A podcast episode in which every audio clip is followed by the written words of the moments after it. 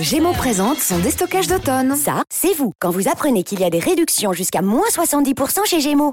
Wouhou Et ça, c'est vous. Quand vous apprenez que toute la famille peut en profiter. Youhou Du 30 septembre au 19 octobre, Gémeaux fait son déstockage d'automne avec des réductions jusqu'à moins 70%. Remise immédiate sur articles signalés, voire conditions en magasin et sur gémeaux.fr. Vous êtes dans la newsroom. Bonjour, c'est Tony Fabry et vous écoutez Newsroom, le podcast de la rédaction de Ouest France. Aujourd'hui, nous sommes en ligne avec le comédien Laurent Kérusoré. Son nom ne vous dit peut-être rien, mais vous avez probablement déjà vu son visage à la télé si vous zappez sur France 3. Ce breton incarne Thomas Marcy, un serveur homosexuel devenu au fil du temps l'un des personnages récurrents de Plus belle la vie. Lancé le 30 août 2004, le feuilleton fête ses 15 ans d'antenne. Il réunit encore plus de 3 millions de téléspectateurs devant leur poste tous les soirs de la semaine à l'heure du dîner. Une exposition qui a changé la vie de cet acteur aujourd'hui âgé de 45 ans. Laurent Kérusoré, bonjour. Bonjour. Comment est né votre goût pour la comédie? Alors, j'étais dans une famille un peu d'artistes, c'est-à-dire mon grand-père était musicien, mon père aussi, euh, il, faisait des tableaux, il, c'était des touches à tout au point de vue artistique, et que ben, je pense que j'avais une certaine responsabilité, j'en sais rien si je me la suis donnée, mais comme ça jouait beaucoup la musique, moi je chantais en bout de table. J'ai jamais été le, ce qu'on appelle le, la roue en foire ou le, la bête de foire de la famille en disant, vous savez, il y a toujours cet enfant de la famille où on dit toujours, oh toi tu l'artiste, toi tu devrais faire l'artiste. Moi c'était pas le cas, c'était vraiment une quelque chose qui me plaisait. Et très jeune, en fait, j'ai regardé, euh, à l'époque, c'était euh, l'émission que j'adorais, c'était Au théâtre ce soir. Et je devais avoir 4-5 ans et j'ai vu euh, une pièce avec Jacqueline Maillan.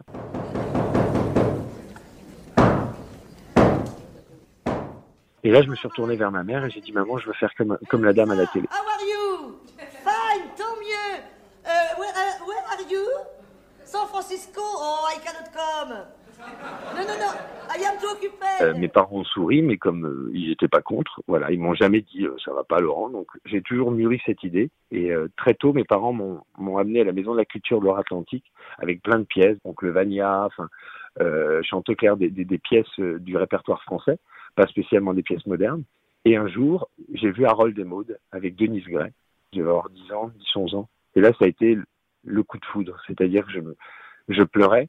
Donc mes parents étaient très contents en disant c'est bon, il a tout compris, c'est génial, il adore l'écriture, il adore le théâtre. Ils étaient très heureux. En fait, je pleurais parce que j'étais jaloux du comédien et que j'aurais bien aimé être à sa place. Et quand j'ai vu dans quel état ça me mettait, je me suis vraiment dit à ce moment-là que c'était euh, obligé, obligé de, de faire ce métier et que j'aurais été très malheureux d'en faire un autre. Votre scolarité a commencé à Loire-Atlantique, euh, pouvez nous raconter ça? Alors j'ai fait ma scolarité euh, à Savenay en fait, dans le dans la petite ville à côté du village de mes parents. Et euh, après je suis parti parce que c'était je voulais faire A3 art dramatique à l'époque, c'était A3 art dramatique et qu'il y avait que les lycées de la Collinière à Nantes qui le faisaient. Et donc bah, je suis parti faire mes études à Nantes à la Collinière à l'âge de, de 16 ans. Voilà, je suis parti comme ça et euh, j'ai eu mon bac à 3 bizarrement.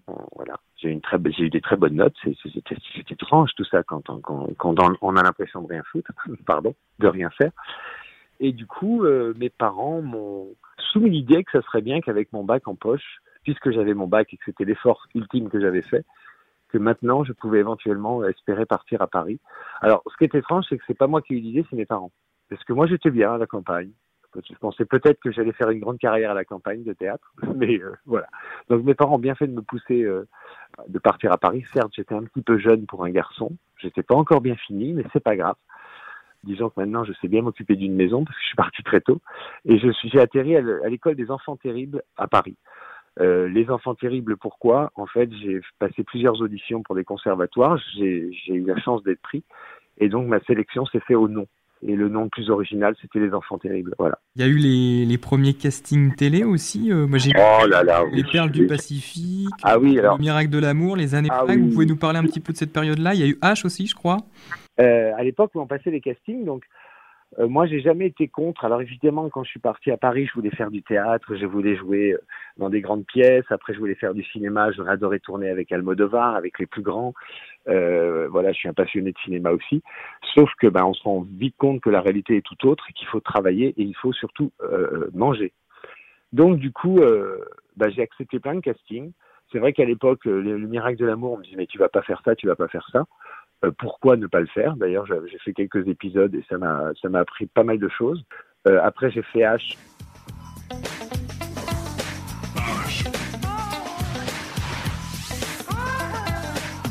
Euh, H, c'était ah ouais, c'était c'était très bien parce que j'ai j'ai adoré tourner dans H parce que j'ai rencontré euh, Jamel Debbouze qui a d'ailleurs été adorable avec moi. Au clair du manime, mon ami qu'épie-moi la plume que je. Euh, mais ça, c'était plus euh, financier. J'avais un peu déconné l'été d'avant, donc il fallait payer l'été l'été que je venais de dépenser. Vous voyez ce que je veux dire Et après les Perles du Pacifique, j'ai voulu ce rôle et j'ai vraiment tarabusté. J'ai fait des pieds de grue à, l'époque à la Gaumont. Comme quoi, à l'époque, c'était encore faisable de se faire de ce genre de choses, de rentrer dans le bureau du producteur en disant c'est moi Ben, c'est moi Ben. Ben, c'était le, nom du personnage. Mais bon, ils ont fini par accepter et en fait, j'ai eu la chance de passer un an en Polynésie pour ce tournage. Et après, en fait, disons que je, je suis resté un petit peu là-bas pour aller voir Brel et Gauguin au, au Marquis. Et ça, ça a été aussi le voyage de ma vie. Après, ça a été une petite traversée du désert parce que pendant que j'étais euh, dans cette année-là euh, à Tahiti, j'ai eu pas mal de propositions et que j'ai dû refuser. Et du coup, j'ai eu une petite traversée du désert, ce qui m'a fait atterrir en 2004. Alors, pour la petite anecdote, ils ont commencé le tournage le 16 août 2004. C'est le jour de mon déménagement et je suis arrivé dans le sud le 16 août 2004. Comme quoi, c'était ma destinée d'aller dans le plus belle de la vie. La vie est plus belle, on est vraiment bien. Et puis il y a eu ce bout d'essai euh, en Provence. Il paraît que la productrice euh, a flashé sur vous ce jour-là. Non, alors, mais en fait, on, a- on avait failli travailler ensemble sur un autre projet et je m'étais pas du tout entendu avec le réalisateur, donc euh, voilà, ça s'est pas fait. Et Michel, avec qui on s'était bien entendu, parce que moi, je suis quelqu'un, je suis pas très, je suis pas très sauvage, je parle facilement aux gens, et Michel est comme ça. Et euh, en fait, ils ont lu le, on va dire le descriptif, ce qu'on appelle la Bible, avec tous les, les rôles. Il y avait ce fameux rôle de Thomas, le fils caché de Roland, qui devait arriver. Et quand elle a lu le descriptif, elle a tout de suite pensé à moi. Et euh, justement, elle arrivait plus à penser à quelqu'un d'autre. Donc, ils ont fait pas mal de casting. Elle, elle disait non. Puis moi aussi, je disais non. Je voulais pas aller dans la série les quelques premiers mois. Et à un moment, j'ai craqué. Et euh, la suite, on la connaît. Voilà, je suis allé passer des essais et euh, on m'a rappelé quelques jours après en me disant bon voilà, c'est toi Thomas. Vous avez besoin d'aide? Oh merci, ça va aller. J'avoue tout de suite. Pas de problème. Alors, si je me fie à mon guide, ils disent le Select, un petit hôtel charmant et très familial. Vous auriez pu mettre très charmant et très familial. Donc j'étais très content, mais à l'époque, comme j'étais un peu euh, ailleurs, j'avais quitté Paris, j'étais plus trop dans le milieu du, du spectacle, j'étais plus très amoureux qu'autre chose, je, vous- je vous avouerai, que j'ai pas vu- vu la chose venir en fait. J'avais un contrat de six semaines que j'ai fait avec euh, grand bonheur, puis bah, les six semaines sont, sont transformées en bientôt 15 ans. Voilà. Et, euh, et puis c'est pour ça qu'aujourd'hui je dis que cette date est très importante pour moi parce que ça a changé ma vie. Et aujourd'hui j'ai le luxe de pouvoir faire mon métier presque tous les jours et je sais, je sais ce que ça vaut. Certes, on a été longtemps critiqués, on a été longtemps euh, considérés comme des acteurs en carton-pâte, mais je, je, je leur demande de venir faire leur preuve sur Plus belle la vie. Ils verront de quoi ils parlent, de quoi nous parlons d'ailleurs. Votre personnage a été le premier à embrasser un autre homme à la télévision française à une heure de grande écoute. Euh, Vous avez un peu cassé les codes à l'époque. Je remets les choses dans l'actualité, c'est-à-dire que je parle de ça il y a 15 ans. Deux, deux garçons qui s'embrassent à la télé, ça ne se vaut- ça ne s'était jamais vu. C'est juste pour replacer quand est-ce que ça a commencé. À l'époque, on n'avait pas d'iPhone. Alors, à l'époque, on faisait pas de selfie. Vous voyez, vous voyez mieux les, les choses? C'est il y a 15 ans. C'était il y a 15 ans. Et, et, euh, et effectivement, bah, la chaîne comme la production, on savait pas ce que ça allait donner un couple homosexuel euh, tous les jours à la télé qui s'embrasse et qui s'aime. Et manque de bol, bah, les gens ont, beaucoup aimé, non pas l'homosexualité de Thomas, et c'est ça, c'est en ça que les auteurs ont été très forts. Ils ont aimé le personnage de Thomas. Et en fait, on s'est rendu compte que Thomas était plus Thomas que le personnage homosexuel de la série. Et c'est ça qui est intéressant à jouer. Et je trouve que c'est un bon pied de nez à notre société, à tous ces homophobes, à tous ces homophobes qui, qui sont encore sur des, des principes rétrogrades et, euh, et complètement euh, obscurs. Et puis il y a eu le, le mariage en 2013, euh, en plein débat sur le mariage pour tous. Euh, Qu'est-ce que vous en retenez? Que du positif, c'est quelque chose de, de normal. C'est une évolution normale de notre société. C'était normal que Plus belle la vie le développe et, euh, et c'est surtout normal qu'on qu'on était les premiers, les premiers mariages homo en, en série. Monsieur Gabriel Riva, acceptez-vous de prendre pour époux Monsieur Thomas Marcy? Oui. Monsieur Thomas Marcy, acceptez-vous de prendre pour époux Monsieur Gabriel Riva? Oui. Au nom de la loi, nous vous déclarons époux et mari. Euh, on l'avait bien mérité. Déjà pour euh, tout ce que Thomas s'est pris dans la figure et pour tout ce que Laurent s'est pris dans la figure. Et c'est bien qu'on montre la réalité. Et non, la réalité n'est pas toujours celle qu'on pourrait croire, c'est-à-dire que l'homosexuel change de partenaire tous les deux jours. Et c'était la condition qu'on avait avec la, la prod et moi, c'est de ne pas singer le personnage de Thomas. Et, euh, et on a suivi cette ligne, cette ligne directive, c'est-à-dire que quand Thomas arrive, il le dit assez rapidement qu'il veut une famille et des enfants. Et en, quoi Thomas, alors le personnage de Plus belle la vie, euh, a-t-il changé la vie de, Laurent le comédien après, après 15 années alors? Bah, il change la vie parce que qu'il apprend beaucoup cette vie parce que je lui en ai donné pas mal de ma vie à, ce personnage et euh, comme ça fait 15 ans que je l'incarne, vous imaginez bien que dans la rue ou partout, c'est pas Laurent Kérusoré qu'on voit, c'est Thomas.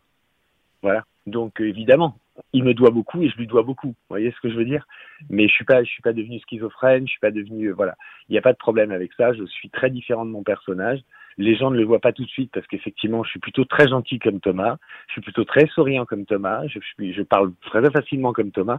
Sauf que mon caractère, le vrai caractère de Laurent n'est vraiment pas le même. Les gens qui me connaissent le savent. Les seuls points communs, c'est euh, c'est le physique et, euh, et, et alors je m'envoie des fleurs, mais c'est vrai que je suis un, un, peu- un vrai gentil, un vrai naïf. Voilà. Après, j'ai pas j'ai pas sa patience à Thomas. Oh, Mélanie, tu as fini d'ennuyer les clients? Il a peut-être envie d'être tranquille, ce monsieur. Non, non, vous inquiétez pas, tout va bien, elle est charmante. Merci. Il n'y a pas de quoi. Vous devriez en prendre plus souvent, ça adoucit le caractère. Comment vous gérez la notoriété, justement, la relation avec le public dans la rue?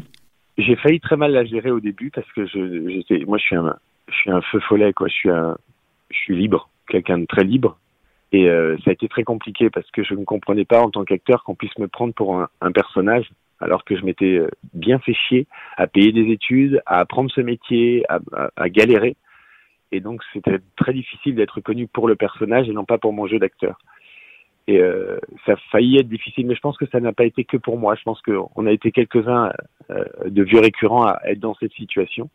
Et comme on est plus fort que tout et que justement on était un peu comme une troupe de théâtre et qu'on on était en autoprotection tous de l'extérieur, je pense qu'on a bien géré la chose ensemble et, euh, qu'on s'en est très très très bien sorti. Les gens ont du mal à, le comprendre quand j'entends des jeunes qui veulent être connus. Être connu n'est pas un métier. Et être connu, être reconnu, c'est pas toujours rigolo. Voilà. C'est pas c'est pas quelque chose de très simple. On ne peut je, je ne peux plus être anonyme aujourd'hui partout où je vais, on me reconnaît. Mais c'est pas une plainte, hein, parce qu'aujourd'hui, je la gère très bien et au contraire, je m'en amuse. J'ai beaucoup d'autodérision sur moi-même et je me marre avec les gens. Le seul truc, c'est qu'il faut me dire bonjour. Voilà. Si on me dit pas bonjour, qu'on me prend en photo et qu'on qu'on est un petit peu, voilà, qu'on se rend pas compte moi, il me faut un bonjour. C'est mon minima. Vous voyez, je le dis souvent, mais voilà. Mais autrement, après le reste, les gens, je les adore et au contraire, c'est un métier très social et c'est ce que j'aime. J'aurais pas pu être euh, un acteur qui, qui passe d'hôtel en tapis rouge, en voiture, en voiture d'hôtel, en tapis rouge, vous voyez. C'est bien de marcher dans la rue et de voir les gens. Et je les aime, les- voilà. Même si des fois ils sont, ils sont un peu prenants, mais, euh, mais au bout du compte, on finit par bien se marrer. Et être tous les soirs dans ce feuilleton, euh, est-ce une aubaine ou un carcan pour un comédien? Non, non, non, non, c'est une aubaine, je vous le dis, parce que on travaille, je, travaille toutes les semaines, j'ai pas cette angoisse, l'angoisse du comédien, de, la peur du lendemain, euh, je, l'ai- presque plus. Euh, non, non, c'est une aubaine, c'est une aubaine, et puis c'est une si jolie aventure. On vie- je vieillis avec mes camarades, euh, on vieillit ensemble, donc c'est pour ça qu'on est toujours aussi jeunes dans nos têtes, parce qu'on se voit pas vieillir. Vous voyez ce que je veux dire, puisqu'on est presque tous les jours ensemble. Puis on a créé des affinités. Moi, c'est ma deux, c'est pas, c'est pas ma deuxième famille parce que j'ai une famille avec mes amis, même, voilà. C'est juste ma, c'est juste mes camarades de jeu et, des très bons camarades de jeu. C'est, euh, c'est ma troupe, c'est, euh, c'est mes copains. Et il se passe quelque chose, quoi. C'est mon métier de faire ça. Hein. Mon métier, c'est pas de, de glander ou de, voilà, c'est mon métier, c'est de jouer, quoi. Et, euh, et je, l'aime. Et particulièrement à Plus belle la vie. C'est vrai que je fais rien d'autre parce que on me propose rien d'autre parce que je suis marqué en tant qu'acteur homosexuel et qui joue en plus un homosexuel. Mon Dieu, que va-t-on faire de lui tellement il est marqué? Les gens s'en foutent, mais c'est les décideurs qui s'en foutent pas. Je ne sais pas pourquoi. Parce que je le sais que les gens s'en foutent. Hein. Mais c'est pas grave. Justement, je me sens encore privilégié euh, d'avoir du travail. Donc, euh, bah, si on veut pas de moi ailleurs, c'est pas bien grave. Moi, je suis très bien là où je suis. Quel rôle vous souhaiteriez incarner ailleurs à la télévision, au cinéma? Qu'est-ce qui vous fait rêver? Qu'est-ce qui vous fait envie? Ah, moi, un de mes grands rêves, ce serait de tourner pour euh, Pedro Almodovar parce que son univers me plaît, me plaît beaucoup. Euh, Euh, J'adore ce- cette originalité, ce traitement d'image, toutes ces visions qu'il a. Et c'est Almodovaresque, comme j'aime bien dire, parce qu'il y a plein de... Voilà, j'adorerais tourner pour Almodovar. Et euh, après, des rôles, des rôles, euh, des rôles, euh, j'allais dire tous les rôles, moi, je, je, je les accepte. Je n'accepterai juste euh, pas une, une parodie de l'homosexuel, parce que j'ai pas fait tout ce boulot pour rien. Aux États-Unis ou en Angleterre, on a certains feuille- feuilletons qui durent depuis près de 50 ans. Euh, et jusqu'à quand peut, peut tenir plus belle la vie comme ça? Alors, pour l'instant, on a fait 15 ans. Je sais qu'on fera 20 ans. Enfin, je sais. J'en sais rien. Peut-être que la chaîne ne renseignera pas, j'en sais rien. Je, je connais pas les- tout ce qui peut se passer maintenant, je- maintenant en télé. Mais euh, je- par rapport au public, je pense qu'on on peut même dire encore 30 ans. Ce sera avec vous? Ah bah, euh, moi, je veux bien vieillir avec mon personnage, je, je signe. Mais ils le savent à la prod. Tout le monde le sait. Hein. Moi, il n'y a aucun problème. Je veux bien être le vieux tendancier du bar et je, je veux bien devenir le taulier. Il n'y a aucun problème. Moi, je suis très bien. Vous voyez, excusez-moi, mais moi, je suis pas très, je suis pas très adapté au, au milieu du showbiz. Je, j'arrive pas à m'adapter dans les soirées, les machins. J'admire mes camarades qui le font, mais vraiment, c'est très sincère, je les admire. Mais, mais je sais pas me comporter, je suis nul à chier, mais vraiment.